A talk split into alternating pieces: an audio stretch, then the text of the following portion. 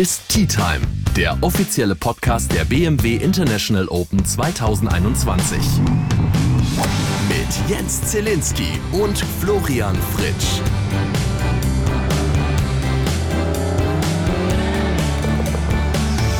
Willkommen zur großen Finale O-Folge von Tea Time, der Golf-Podcast, der offizielle Podcast der BMW International Open 2021. Wie sagt man jetzt so schön? Alles in den Büchern, all in the books. Alle sind heile im Clubhaus angekommen. Das ist ja vielleicht auch nicht mal ganz so unwichtig. Ja, genau. History has been written. Ne? Irgendwie sowas hört Ja. das doch eigentlich in der Regel immer auf. Aber du hast mir jetzt im Vorfeld zu dieser Aufnahme gesagt, dass ich mich jetzt zurückhalten soll und dass du mich hier schön durch die Folge führst. Ja, du warst ja jetzt den ganzen Tag wieder im Fernsehstudio, während ich hier von einem Interviewtermin zum nächsten gerannt bin, wie so ein, äh, wie so Ja. ein Wieselflink.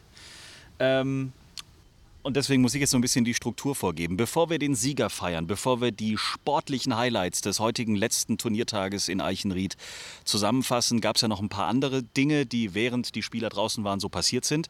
Gestartet sind wir, weil ich gedacht habe, hey, Finaltag, dein letzter großer Tag auch im Fernsehstudio von den BMW International Open 2021. Ich muss dir irgendwie noch einen Job mitgeben, irgendeine Aufgabe. Irgendwas, was ähm, dich ein bisschen beschäftigen wird.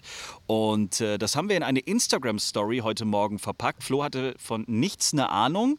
Falls ihr uns nicht auf Instagram folgt, haben wir natürlich hier nochmal unsere Story, damit ihr mitbekommt, um was es eigentlich ging. Ab ins Fernsehstudio gleich. Ab wann geht's los? Es geht um 13.30 Uhr los im Livestream auf bmw-golfsport.com. So. Und äh, ich habe mir gedacht, für den Finaltag gebe ich Flo noch eine kleine Aufgabe mit. 13.30 Uhr geht der Livestream los. Und ich würde vorschlagen, 14 Uhr, Flo. Gott. Um 14 Uhr baust du das Wort Bananenflanke in den Was? Live-Kommentar ein. Bananenflanke. Bananenflanke. Finde ich gut. Bananenflanke passt heute irgendwie ein bisschen, finde ich. Gott, in welchem Kontext soll ich das denn einbauen? Das ist ja dein Problem. Also, schaltet ein, bmw-golfsport.com, roundabout 14 Uhr. Ich werde es kontrollieren. Flo baut das Wort Bananenflanke ein. Euch einen lustig. schönen Tag. Wiedersehen. Ciao. Und ich saß ab 13.58 Uhr tatsächlich hier vor dem Media Center, hatte mein iPad auf und habe den Livestream verfolgt und ich war baff. Also Punkt 14.01 Uhr Ja. schafft es Florian Fritsch, diese Aufgabe mit Bravour zu bewältigen. Habe ich richtig schön verpackt. Ne? Keiner hat mitbekommen, dass ich das quasi als Aufgabe hatte, dort äh, mit reinzunehmen. Konnte das fantastisch bei dem Putt von Viktor Hofland, der eigentlich relativ gerade war, verpacken. Und äh, so hat es nahezu keiner gemerkt, bis auf du. Und alle die, die natürlich die Instagram-Story gesehen haben. Aber ich glaube, man, man sieht in den Bildern jetzt ganz gut, das äh, scheint jetzt kein allzu komplizierter Putt zu sein. Ziemlich gerade. Da muss er jetzt nicht putten, als müsste er eine Bananenflanke um irgendeine Mauer herum spielen. Fantastisch, so bringt man das neue Modewort Bananenflanke in eine Golf-Live-Übertragung. Übrigens, ich muss dich mal loben. Ähm, Es haben auch viele hier im Media Center gesagt, das war toll. Also äh, es hat Spaß gemacht, diesem Livestream zuzugucken mit deinen Kommentaren, äh, weil das ist natürlich schon geil. Du kennst diesen Platz in- und auswendig. Ich war auch begeistert, wie du dich jeden Morgen hier mit allen Informationen ausstatten hast lassen, damit du da professionell mit allen Daten, auch mit allen Zahlen, wo stecken die Fahnen an dem heutigen Tag, wie weit ist der Abschlag nach vorne oder nach hinten verlegt worden.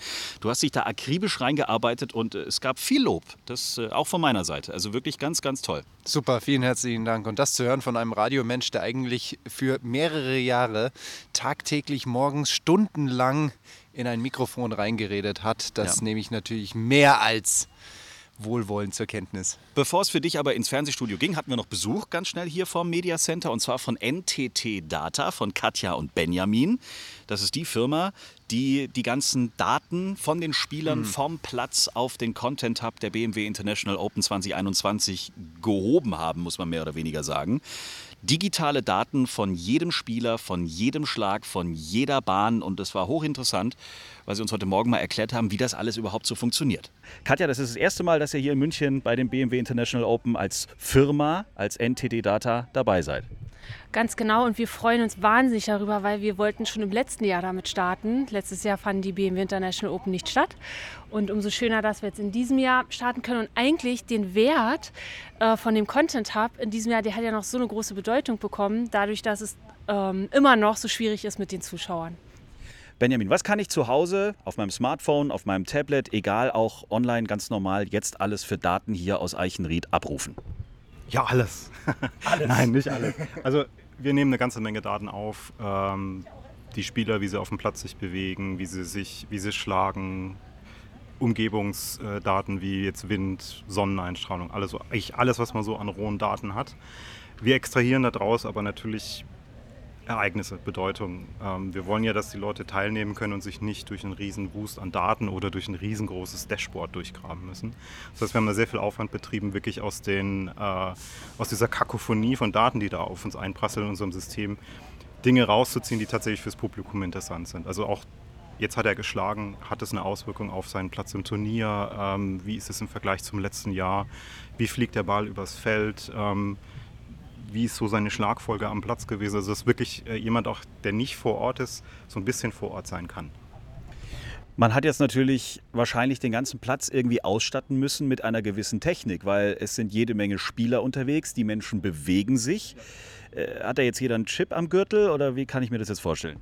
Naja, es gibt Chips zum Beispiel in den, in den Schlägern, wo man solche Dinge wie Winkel und so weiter messen kann. Ach, wir, haben, ja, wir haben Kameras hier überall, die den, den Flug des Balls verfolgen und auch dann für so ein Bild prognostizieren können, wo fällt der dann hin. Die sind relativ genau, die schießen dann mit Lasern auf die Bälle und, und messen das schön aus.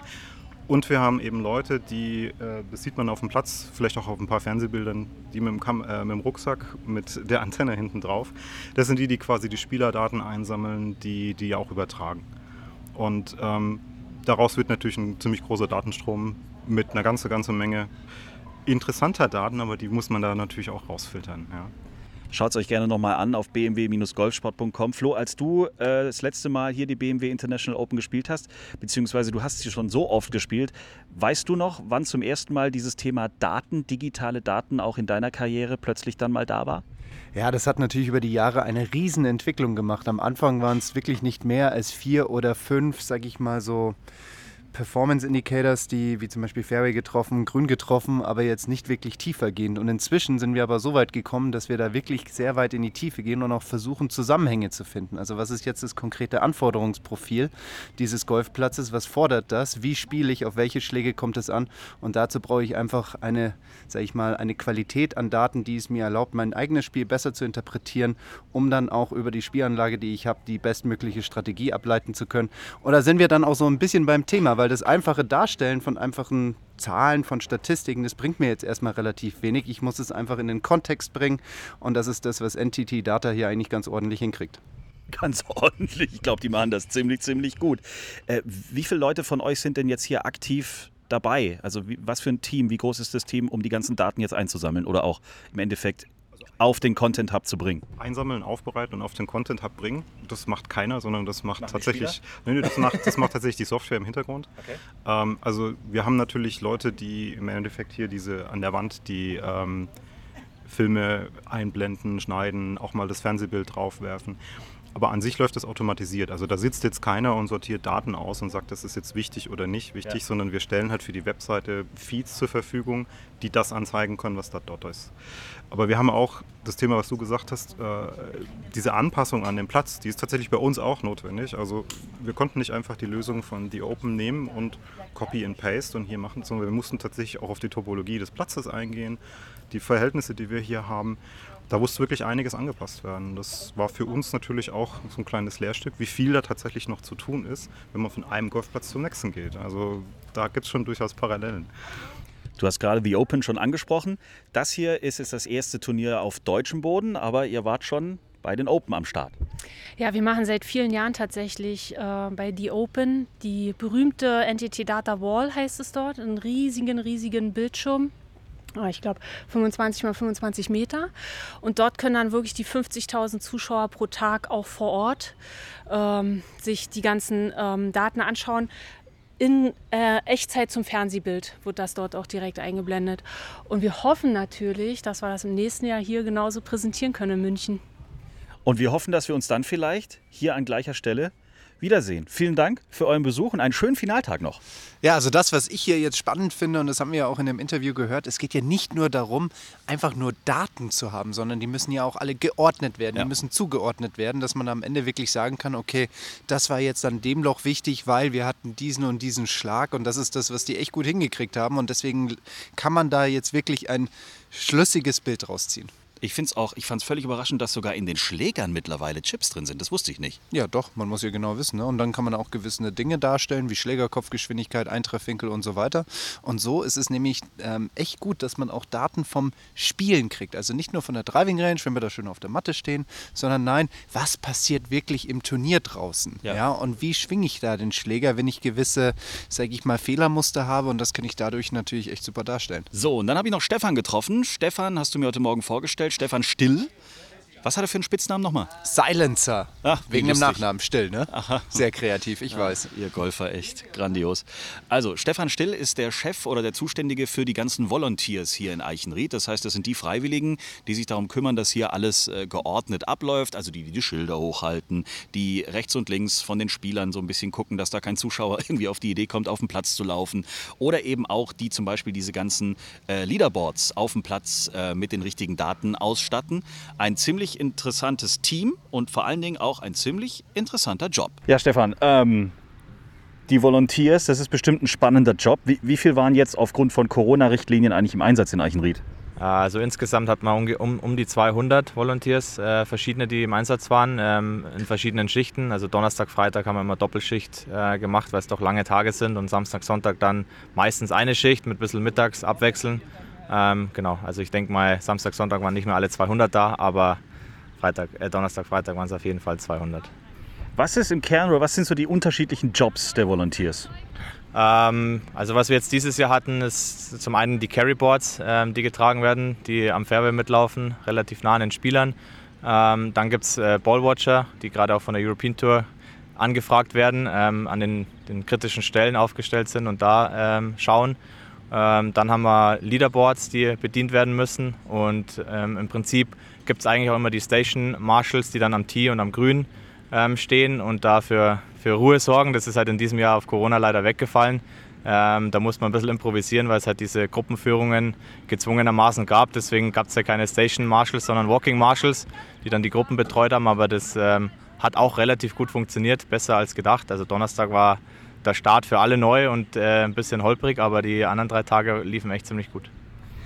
Wie viele Menschen bewerben sich eigentlich für, für diesen Job? Ich meine, das ist ja schon cool. Du bist dann A, den Spielern relativ nah, du kommst so ein bisschen inside the ropes. Okay, es gibt diese European Tour Bubble, also so nah darfst du ja eh nicht ran. Aber ich kann mir schon vorstellen, dass da viele Mails gekommen sind, so bewerbungstechnisch. Äh, das auf jeden Fall. Also wir haben eine prall gefüllte Datenbank über die letzten Jahre angehäuft und ähm, dieses Jahr waren es um die 500, die sich äh, beworben haben und ähm, Zeit gehabt hätten mitzumachen. Äh, es war natürlich schwierig einzuteilen, weil wir halt lange nicht wussten, ob Zuschauer kommen dürfen oder nicht. Wären jetzt Zuschauer zugelassen gewesen, auch wenn es nur 1500 gewesen wären, dann hätte man deutlich mehr gebraucht. Also dann hätte fast jeder einen Einsatz bekommen. So musste man halt dann leider ähm, um die Hälfte absagen, äh, was natürlich traurig war, aber halt Corona bedingt und ich habe auch erfahren, dass äh, bei dem Turnier in, Hamburg vor ein paar Wochen auch relativ viele Anfragen waren, eher mehr als die Jahre zuvor. Also es, äh, die Leute machen es gerne, glaube ich, kommen gerne raus und helfen mit und sind halt ja, nah an den Spielern und momentan durch Corona halt noch näher als sonst üblich. Sind denn alle mit dem Golfsport, ich sage jetzt mal, konform? Also kennt sich wirklich jeder gut aus oder kommen da auch Leute, die sagen, oh, ich will das irgendwie mal ausprobieren? Stefan, helf mir mal. Ist eine sehr gute Frage. Ähm, Habe ich auch heute eine coole Geschichte mitbekommen. Also prinzipiell, es gibt Volunteers, die machen das wirklich seit 25 Jahren. Teilweise sind noch ein paar dabei, die machen es seit Anfang an. Also sie sind seit 89, 1989, seit dem ersten Turnier immer mit dabei gewesen. Seit über 30 Jahren, was, was echt spannend ist. Es gibt viele, die sich gut auskennen mit Golf, was bei den Gruppenführungen jetzt dieses Jahr geholfen hat, die äh, dann den VIP-Gästen halt einfach zeigen konnten, was da auf dem Golfplatz so abgeht und was es zu beachten gibt. Ähm, und wie gesagt, eine ganz coole Story mitbekommen, dass auch eine, die hier aus der Nähe ist, sich beworben hat äh, und ähm, gut, auf gut Glück dann irgendwie durchgekommen ist, weil ich, ich kannte die, die Namen ja leider auch nicht. Aber die hatte, die war noch nie auf dem Golfplatz, also wirklich gar nicht und hat sich null ausgekannt, wurde dann halt ähm, ihr wurde halt beigebracht, wie man sich auf dem Golfplatz verhält und so weiter, also wirklich von Grund auf. Und die war so begeistert und von dem Team und von dem ganzen Umfeld, dass sie auf jeden Fall Golfspielen anfangen wird. Und ähm, die Teamleiterin war auch so begeistert, dass sie auf jeden Fall nächstes Jahr wieder mithelfen soll. Also das war ja Win-Win für alle. Der Finalflight ist jetzt so langsam auf den zweiten Neun. Jetzt habe ich hier gerade schon so ein paar Telefonate und Funksprüche mitbekommen. Ihr baut gleichzeitig quasi, während der Finaltag eigentlich noch läuft, vorne schon langsam ab, oder wie? Ja, so läuft es. Also im Prinzip haben wir am Samstag und Sonntag der Vorwoche ähm, das Roping äh, auf dem Platz aufgebaut Und es wird dann heute Abend, sobald, äh, die erste, also sobald der erste Flight an der 1 gestartet ist, mehr oder weniger abgebaut. Also man fährt natürlich nicht direkt dahinterher, aber mit einem gewissen Abstand fährt man da hinterher, weil sonst müsste man alles am Montag machen.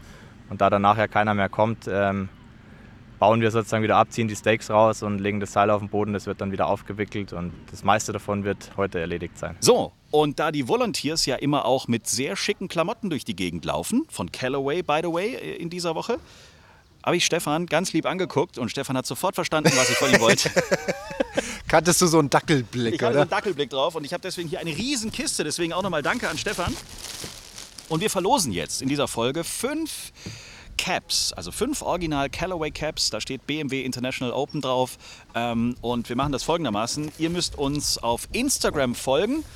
Und wenn ihr unter dem Stichwort Bananenflanke uns eure Adresse schickt, dann werden die ersten fünf, die das tun, von uns Post bekommen mit einem Original Callaway Cap von dem BMW International Open.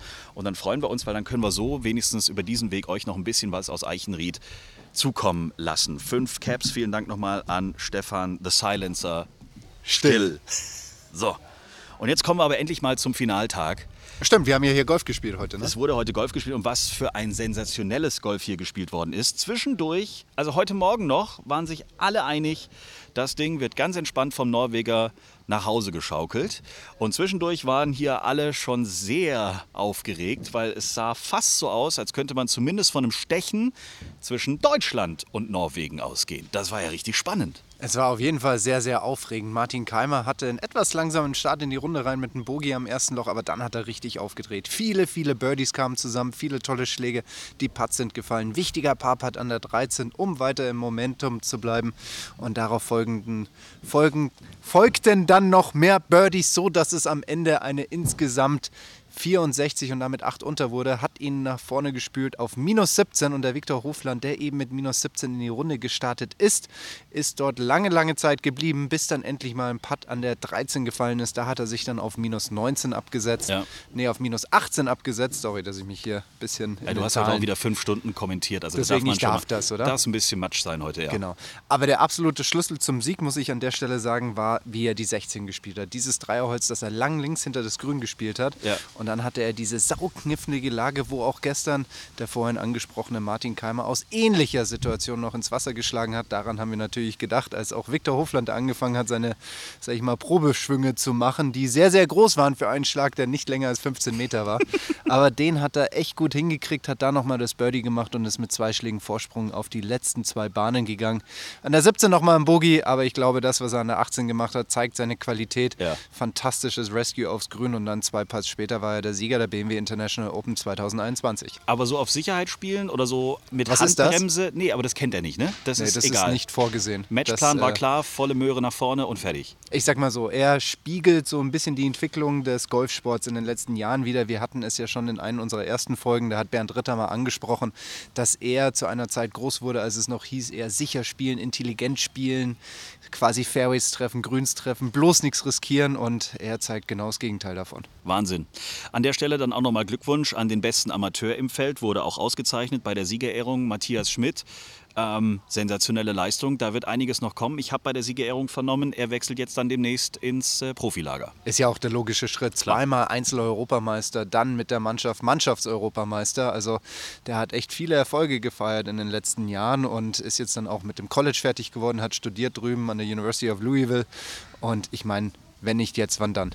Absolut. Martin Keimer, ein sensationell zweiter Platz und er war wirklich super zufrieden bei der Siegerehrung. Ja, ich war sehr zufrieden mit der ganzen Woche, ehrlich gesagt. Ähm, klar, die ersten drei Tage, da war der Platz dann nicht ganz so heiß wie heute. Ähm, aber ich wusste in die Finalrunde, ich brauche eine sehr tiefe Runde, um vielleicht noch in die Top 5 zu kommen. Ähm, dass dann für den zweiten Platz reicht, war ich auch selber ein bisschen überrascht. Aber generell war eine super Woche wieder. Mit den Zuschauern hat es trotzdem viel Spaß gemacht. Also ich wurde viel angefeuert, nicht nur heute, auch alle, alle vier Tage. Vielen Dank. Ja, und Viktor Hofland, es ist schon eine coole Socke. Also für seine, wie alt ist er jetzt? 22? 23. 23. Mein lieber Scholli. Also der wurde dann auch nach vorne geholt, logischerweise, musste aufgrund von den Corona-Richtlinien äh, den Pokal sich selber greifen. Also es wird ja nicht überreicht, sondern er muss sich das Ding dann selber in die Hand nehmen, was ein bisschen komisch aussieht, aber so ist es halt nun mal. Aber daran ist die Siegerehrung jetzt bitte nicht gescheitert. Nein, natürlich nicht. Und äh, ja, Viktor musste natürlich dann auch nochmal eine kleine Siegerrede halten. Uh, it feels great. Um, I don't know where to start. Um, it was uh, it's the first time I've been to Munich, and um, it's uh, although we didn't get to see a whole lot of the city, um, I'm amazed by how pretty everything is. And being over in the states for so long, I really missed the the European feel, and and um, yeah, just coming back here is very special. Um, first of all, on behalf of not myself, but everyone in the field. Um, Ilka, thank you to, to you guys and BMW for, for having this amazing event on. Um, I've heard a lot of good things about this place, and, and, um, and the job that you guys do is one of the reasons why I decided to come over and, and, uh, and play here. So thank you for that. Thank you. Die Dame, die Viktor da auch angesprochen hat und die auch den Pokal mehr oder weniger nicht überreicht, aber ihm quasi äh, Präsentiert. präsentiert hat, vielen Dank, ist im BMW-Vorstand. Deswegen das vielleicht noch kurz zur Erklärung, von wem hatten der Viktor da eigentlich gerade gesprochen. I uh, I had the pleasure to, to drive the M3 this week, and uh, with that combination on the autobahn, that was that was not very safe. But we uh, we made it this week, and uh, uh, yeah, glad to be alive, and and uh, thank you everyone. Ja, und ähm, man ist auch glücklich als Golfprofi, wenn man auf der German Autobahn mit einem schnellen Auto auch heile wieder nach Hause kommt. Ja, definitiv, definitiv. Also das ist ja auch etwas, was die Spieler hier bei diesem Turnier genießen dürfen. Sie dürfen sich Autos nehmen, bereitgestellt von BMW und die einfach mal auf eine kleine Spritztour nehmen. Die A99 und die A9 ist ja jetzt auch in unmittelbarer Nähe. Das heißt, da kann man dann auch mal testen, was die Pferdchen unter der Haube so drauf haben. Und ich denke mal, dass das Viktor Hofland zu Genüge getan hat. Wahnsinn, schön. Ja, das war eine sehr, sehr spannende Woche. An dieser Stelle nochmal vielen, vielen Dank an das ganze Team von BMW Golfsport. Wir wurden hier ja, richtig gefeatured. Man äh, hat uns hier wirklich alle Türen aufgemacht. Es hat einen riesen Spaß gemacht. Äh, Ich durfte das Pro Am mitspielen. Das war ein Riesenabenteuer. Also vielen, vielen Dank. Wir freuen uns, wenn wir vielleicht auch im nächsten Jahr wieder in München-Eichenried aufschlagen dürfen. Wir hoffen, es hat euch, euch da draußen ein bisschen Spaß gemacht. Wir haben versucht, euch so nah wie möglich an den, an den Platz zu bringen. Und äh, ja, nächste Woche können wir jetzt schon sagen, wird es wieder eine Folge geben im regulären Zustand von uns beiden. Nicht so totgequatscht wie jetzt in den letzten Tagen. Und wir freuen uns auf einen sehr interessanten Gast, den wir auch hier in München-Eichenried getroffen haben. Einen, kann man sagen, offiziellen der European Tour. Richtig? Der einzige Deutsche, der bei der European Tour arbeitet. Genau. Ähm, Freddy Schmeißer. Und er hat uns ein bisschen was zu erzählen, wie das Ganze aktuell so abläuft. Super spannende Folge nächste Woche hier auf eurem Lieblingskanal, wenn es um den Golf-Podcast in Germanys Sprache geht. Alles klar, auch von mir vielen herzlichen Dank an BMW und das ganze Team, das hier tätig war, dass unter diesen doch etwas widrigen Umständen ein Turnier stattfinden konnte. Es waren immerhin 400 Personen jeden Tag erlaubt, die hier zuschauen konnten. Martin Keimer, natürlich klasse Aufholjagd heute am letzten Tag. Am Ende Viktor Hofland, verdienter Sieger. Und auch vielen herzlichen Dank an die beiden Kollegen Stefan Gandl und Volker Schenk, mit denen ich das ganze Turniergeschehen von Donnerstag bis heute kommentieren durfte. In diesem Sinne, passt auf euch auf. Bis demnächst. Auf Wiedersehen. Tschö. Schreibt uns, liked uns. t-time.golf